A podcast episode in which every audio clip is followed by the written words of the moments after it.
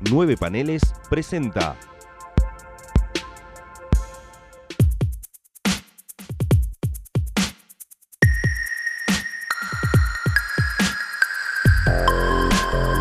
Eventorama.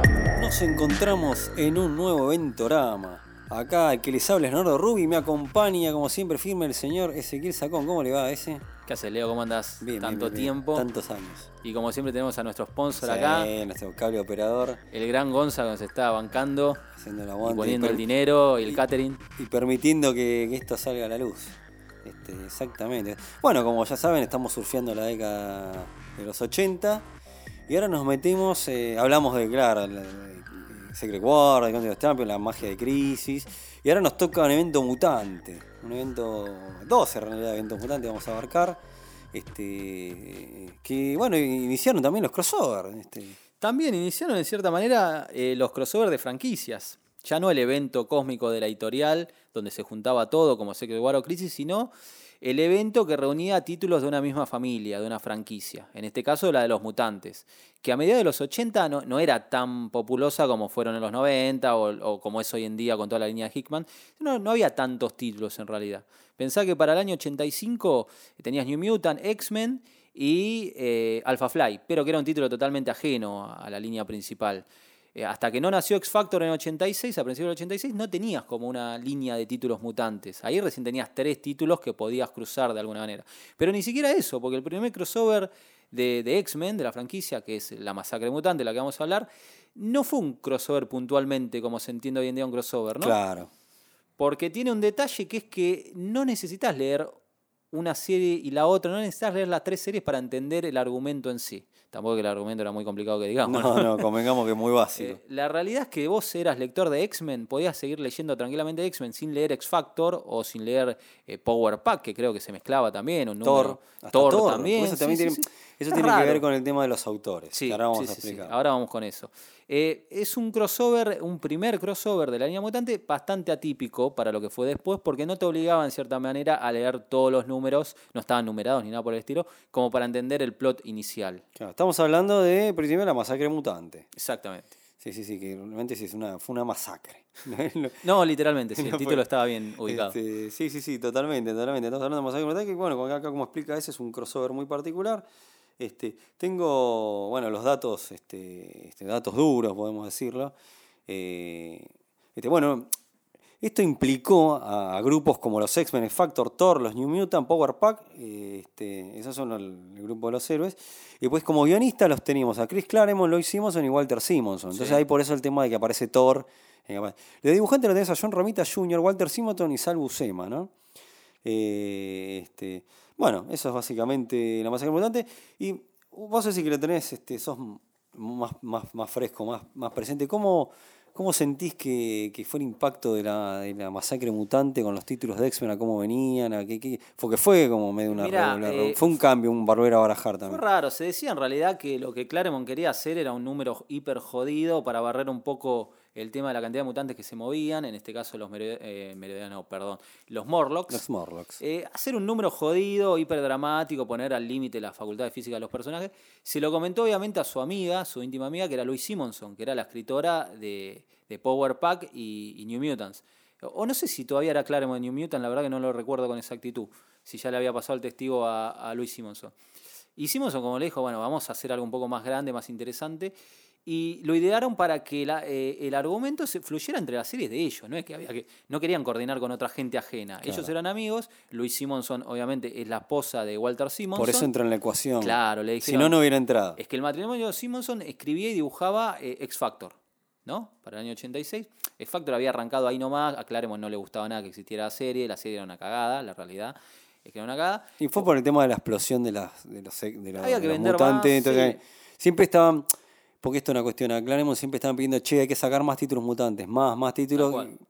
Y, y bueno, lo sacaron sin el beneplácito de Claremont, que no quería esa serie, pero Tal bueno, vez así que es como ajena, digamos. es que Claremont Hasta que en un momento hasta no queda masacre, otro. Él no quiere tocar, la ignora completamente. La, Claro, la ignora- se hace el dolor. por, lo ta- por lo cual en la, en la masacre no se cruzan los grupos. Claro. En la masacre mutante. Por eso ocurre algo muy particular. Y X-Men no se cruzan en ningún es, es hasta gracioso, ¿no? Porque está hecho a propósito. Hay la misma situación vista de dos puntos distintos porque los grupos no se pueden cruzar porque Claremont no quiere.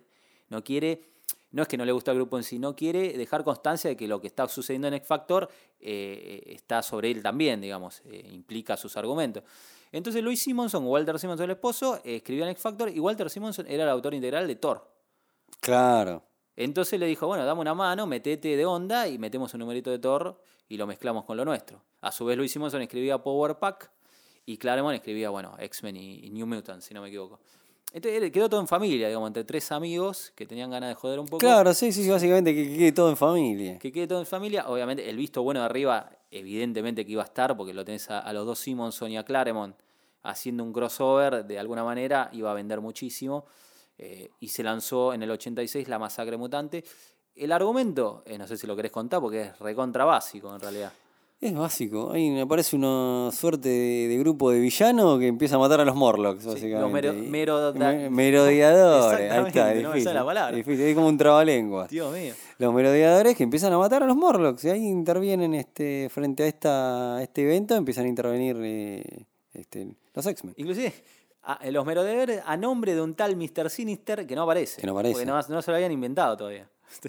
Le inventaron el nombre de un villano, ellos, como no sabían por qué hacían lo que hacían los, los merodeadores, dijeron, bueno, ellos están actuando a nombre de un villano que está en los hombros que todavía no lo creamos, ¿viste? Ya, ya veremos quién es. Después, se- con el paso del tiempo, se le da una justificación a todo lo de la masacre con los Morlocks, de Mr. Sinister, por qué. Claro. Sí, con el transcurso del tiempo inventan una zarandunga con la bestia oscura, que los Morlocks al final eran derivados de experimentos de la bestia oscura y el señor siniestro quería borrar todo eso. O sea, le inventan una Todo seringundinga. a futuro, claro. Todo a inventó todo futuro. después para justificar Sí. eh, el argumento en sí. Pero el argumento cuando salió era como, eso era todo.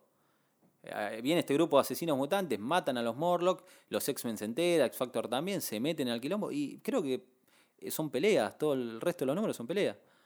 Sí, sí, sí, no sí. pasa gran cosa, salvo que hay un poco de melodrama típico de Claremont donde aprovecha para eh, profundizar un poco en cómo se sienten los diversos personajes en este drama tan visceral. Claro, y, y- y se aprovecha este evento también para hacer una sacudona en algunos personajes también. Claro. Eh, queda- algunos personajes quedan un poco heridos. eh, Coloso, Nightcrawler, eh, Kitty Pryde, qué sé yo. Claro, en enfrentamiento con estos, estos quedan turros. bastante hechos mierda. Eh, inclusive la masacre mutante, si no me equivoco, son tres números para cada serie, no mucho Sí, sí, sí, más. sí, no mucho más. Eh, vos podés leer tres números de X-Men, creo que, no sé si el prólogo arranca en el 210 y la saga en sí termina en el 213, no mucho más. Eh, y lo que destaco, en realidad, lo único que, vamos a ser sinceros, no soy muy fanático de la masacre mutante. Creo que la mayoría no lo es. No, no, me, no me gusta porque inauguró el hecho del, nuevamente como Secret War, el efectismo por el efectismo. Es vamos a combatir, vamos a hacer algo visceral, extremo, violento. No hay argumento de fondo realmente que justifique nada.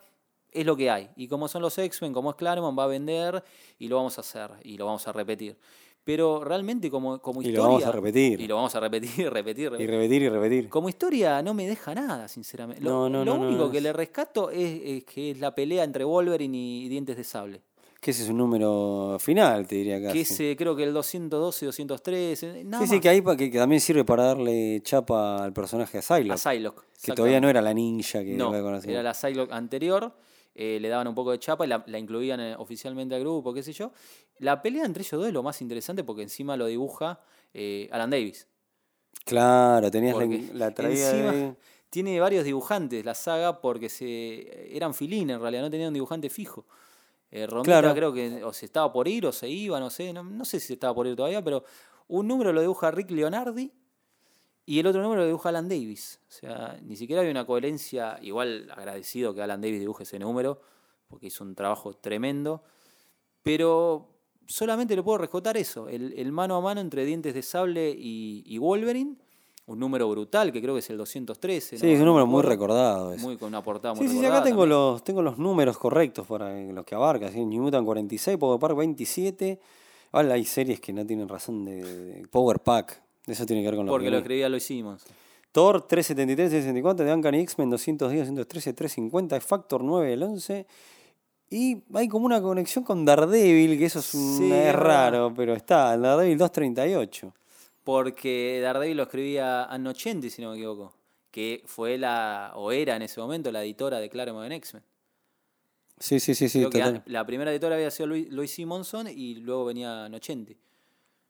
Sí, sí. Creo que lo, lo más revolucionario de esto es lo que, lo que va a implicar editorialmente lo de X-Men. O sea, en sentido de que es el disparador de, de los crossover con los mutantes. Y el hecho de que se, se agarra de este también para, para, primero, sacar del juego algunos personajes. Sí. y este bueno y, y aprovechar algunos relanzamientos digamos de alguna manera este yo creo que es lo más este significativo vos ves la aparte comparando inevitablemente con la lista de muertes de crisis y con la lista de muertes de también es unos eventos totalmente distintos no pero bueno y los, mu- los muertos son son un par de, de- de- de cuatro de copa mínimo que son este eh, Morlocks que Claro. algunos ni siquiera los eh, No los conocías conocíamos, no sabíamos ni quiénes eran. Sí, sí, sí, sí. Básicamente es un evento muy, muy golpe de efecto. Sí, totalmente. O sea, los Morlocks eran carne de cañón. No importa quiénes eran, no importa. Tenían que morir todos porque sí, porque era, digamos, el, el- el inicio de la historia. El desen- de- detonante de la historia era la muerte de los Morlocks. Bien, después es los X-Men enfrentándose a los merodeadores durante dos números y pico. Un mano a mano individual entre Wolverine y Sabretooth y nada más. Eh, Sí, sí, la, sí. la realidad es que sí, la saga. Lo que pasa Mira, es tengo el, eh, el nombre Sí. del, del equipo enemigo, porque ¿viste? nombramos, este, nombramos a vez, pero bueno, en realidad este eran, eh, lo digo en castellano, perdón, eh.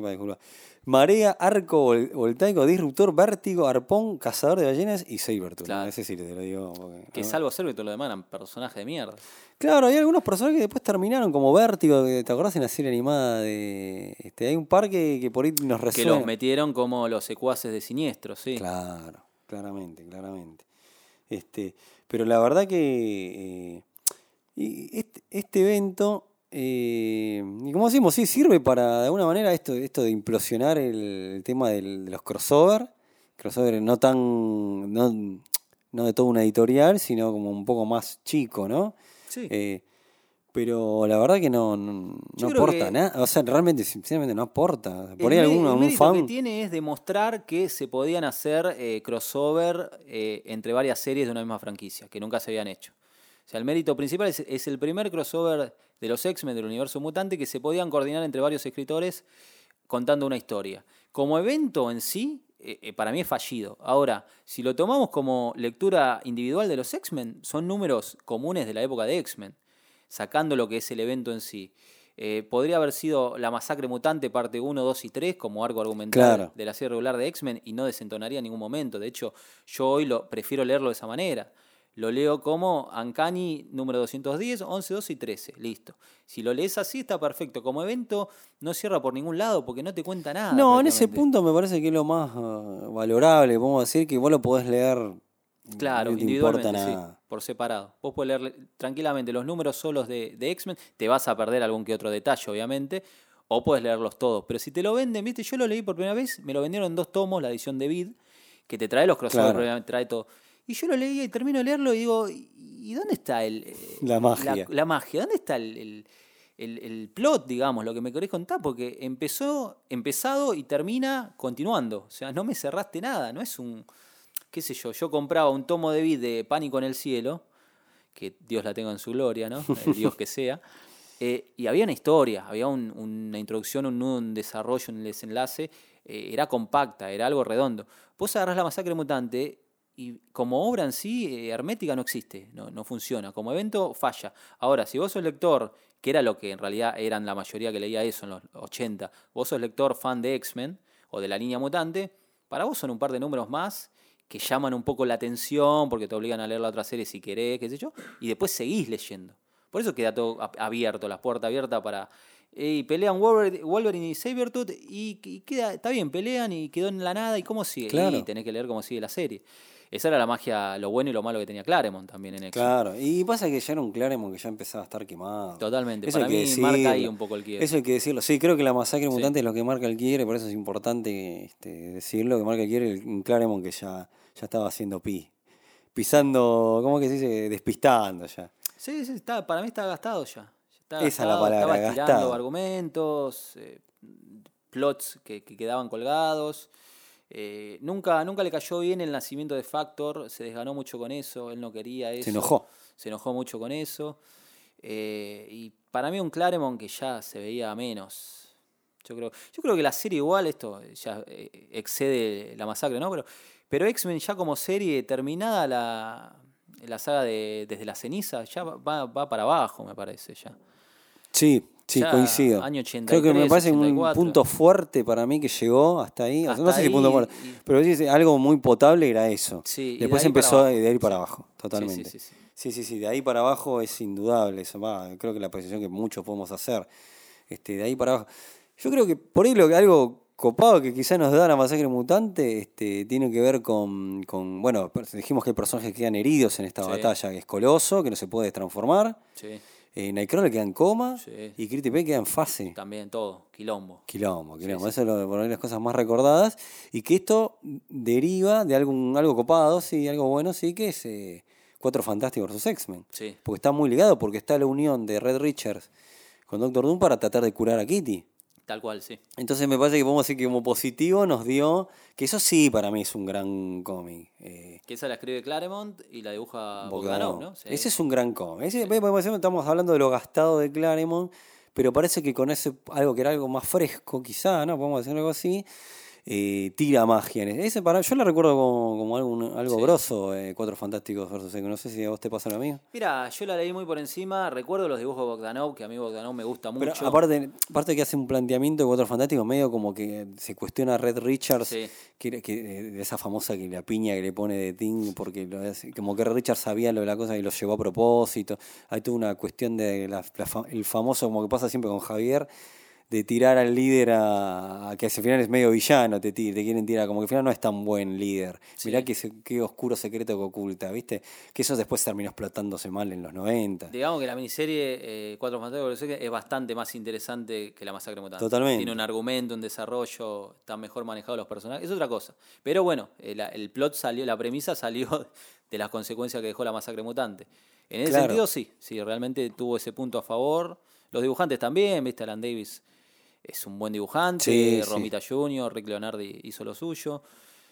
Eh, yo creo que tal vez lo, lo bueno que pudimos ver es eh, ver cómo pasaron los personajes por un infierno, tanto físico como mental, cosa que no se veía tanto en los personajes. También, cu- curiosamente es el mismo año de Born Again, mira, Mira, al otro extremo no del mapa, ¿no? porque es una obra profunda, muy desarrollada y una, una grositud tremenda. Pero en el sentido de cómo hacer sufrir a unos personajes hasta un límite, lo vivimos al mismo tiempo en Born Again y lo vivimos con, con Coso, con los X-Men, con el universo mutante. Sí, sí, sí, totalmente, totalmente.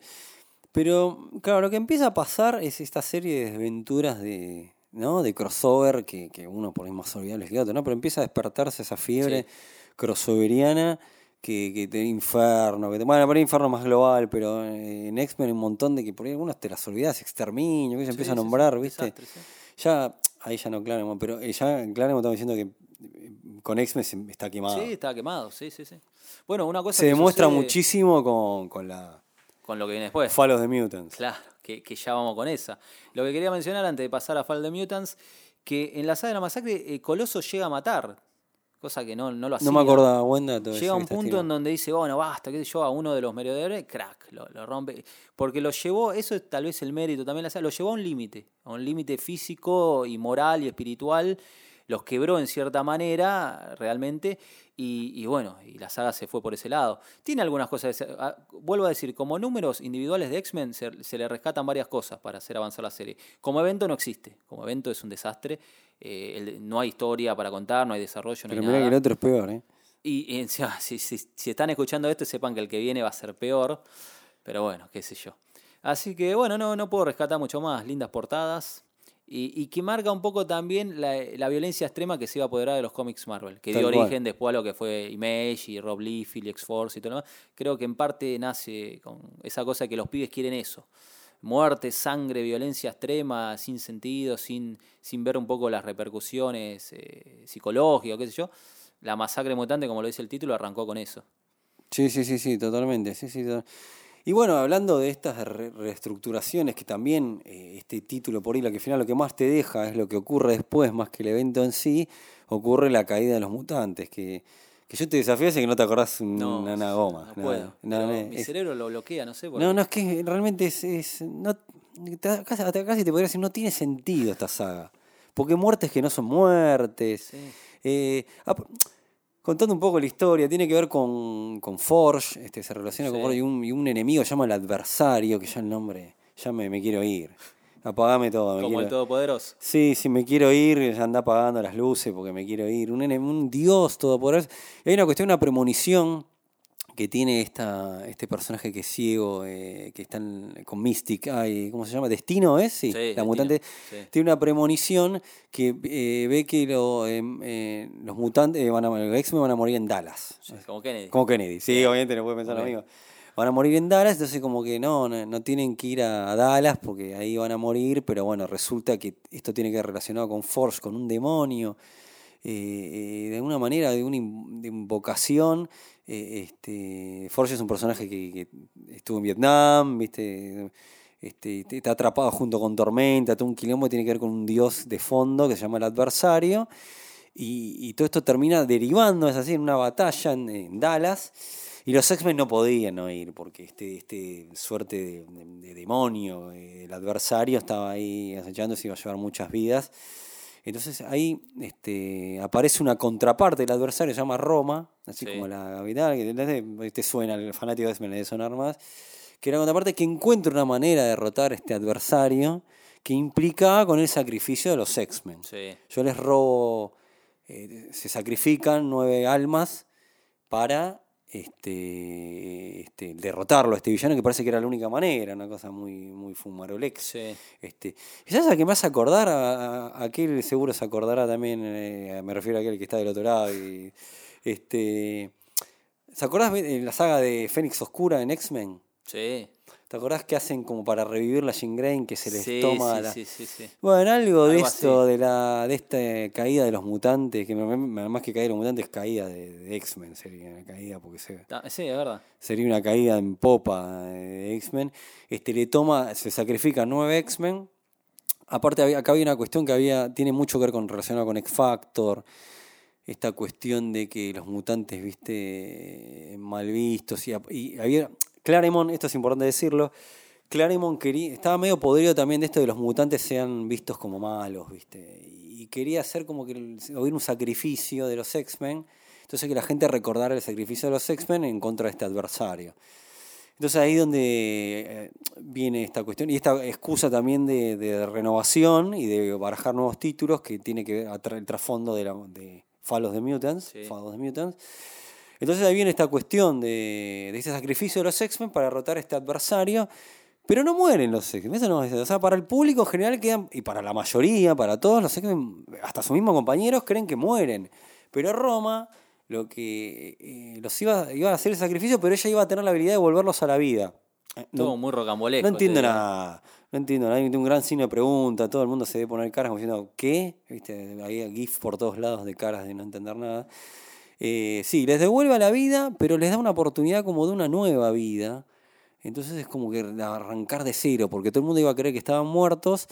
Entonces pueden empezar de cero y hacer este, lo que. Entonces como hay una redención de los mutantes este, y un volver a barajar, ¿no? Sí. Este, entonces ahí da oportunidad a muchas cosas, además de, de, no sé, esta redención que quería hacer Claremont de los X-Men, de, de sacar nuevos títulos, que es básicamente lo más importante de todo.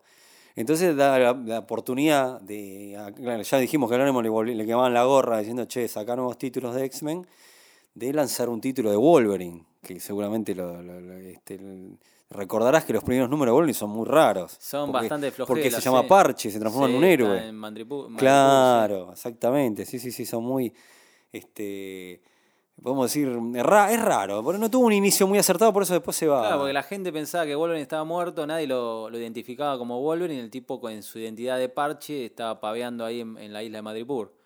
Exactamente. Dibujado todo por John Buscema. sí. Claro, exactamente. Y después tenés, por otro lado, que esto va a permitir a que nazca una nueva serie mutante. Sí. Excalibur. Excalibur. Que en principio se iba a llamar Excalibre. Sí. Mm, Que así te- se terminó llamando la versión de Excalibur de la era Apocalipsis. Hermoso. Excalibur.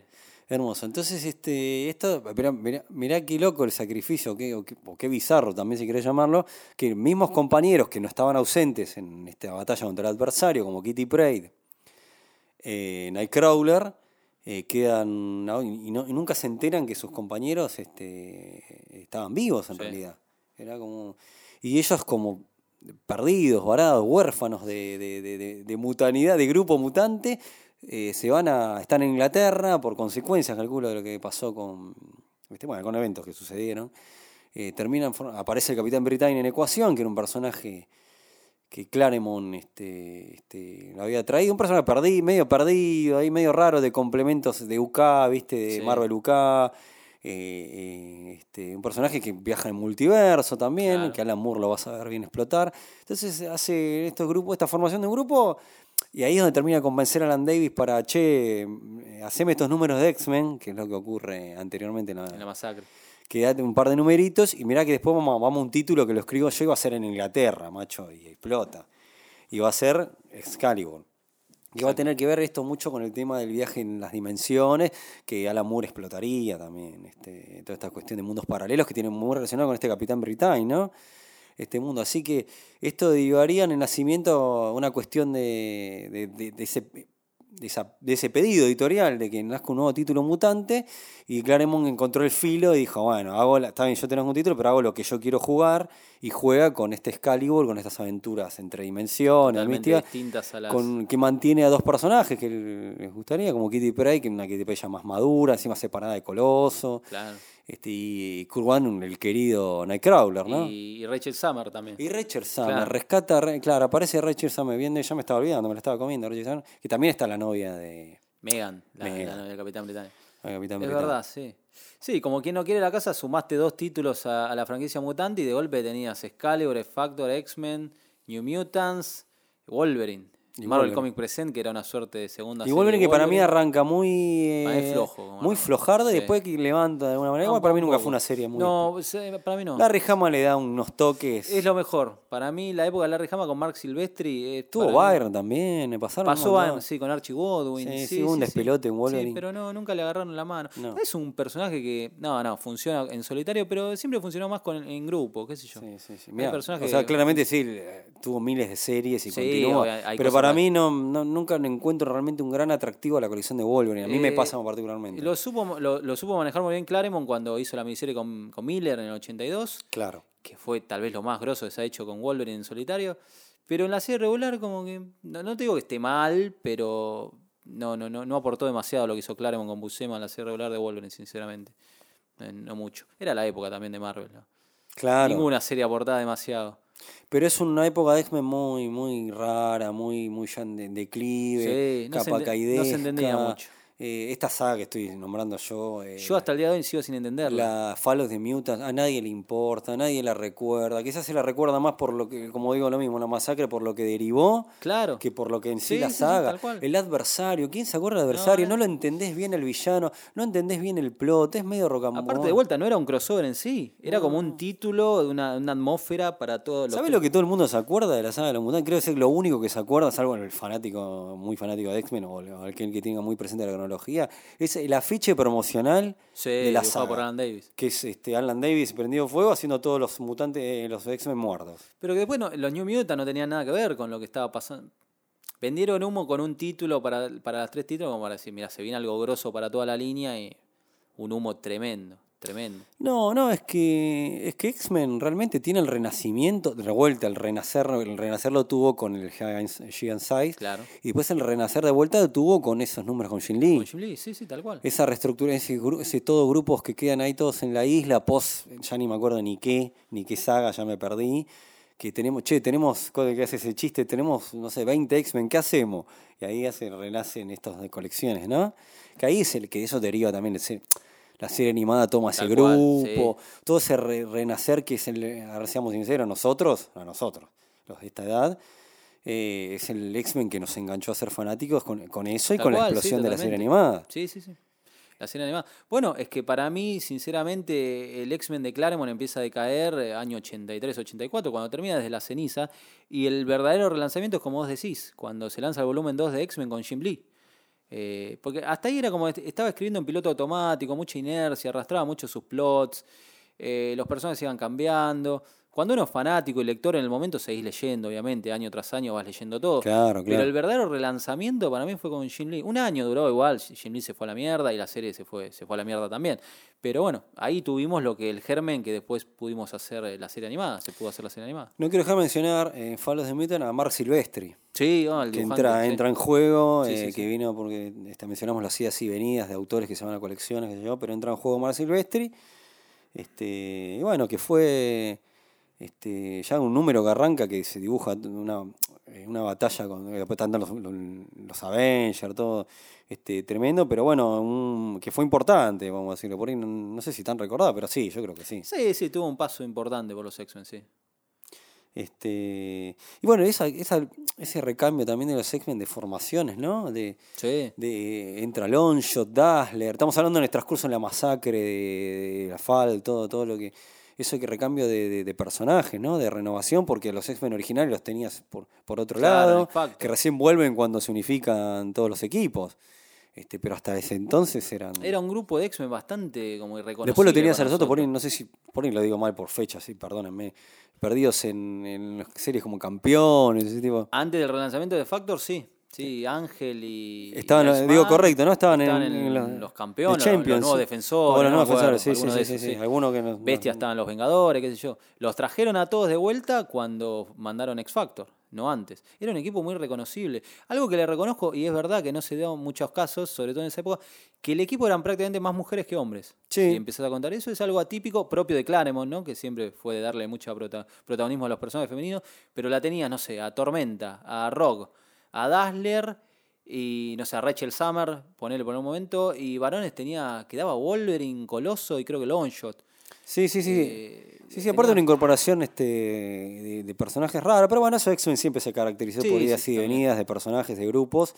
Este, Está Ma- me- Mariposa Mental también, o Psylocke. Claro que la incorporaron después en ese recambio. eh, pero para mí es una etapa eh, que no, no la recuerdo con gusto. no, eh. De hecho, es dolorosa hasta medio de lectura. Sí, no, sea, por ahí es muy cruel lo que digo, pero. No, pero es real. Yo lo sentí al releer algunas Si te, cosas. te puedo asegurar que la, la Falos de Mutants es dolorosa. Por eso nunca puedes leerla. Quizá la masacre mutante es más vistosa, pero. Sí, sí, sí, tal cual, tiene un poquito más de lógica. Creo que los Muy de Claremont- muy no, intrascendente. yo te soy sincero, me- te tengo que explicar yo, por, eso- por suerte lo explicaste vos, pero lo tenía que explicar yo, no te puedo tirar el argumento propio de la saga porque no, es inentendible un poco lo que pasa en la caída de los mutantes.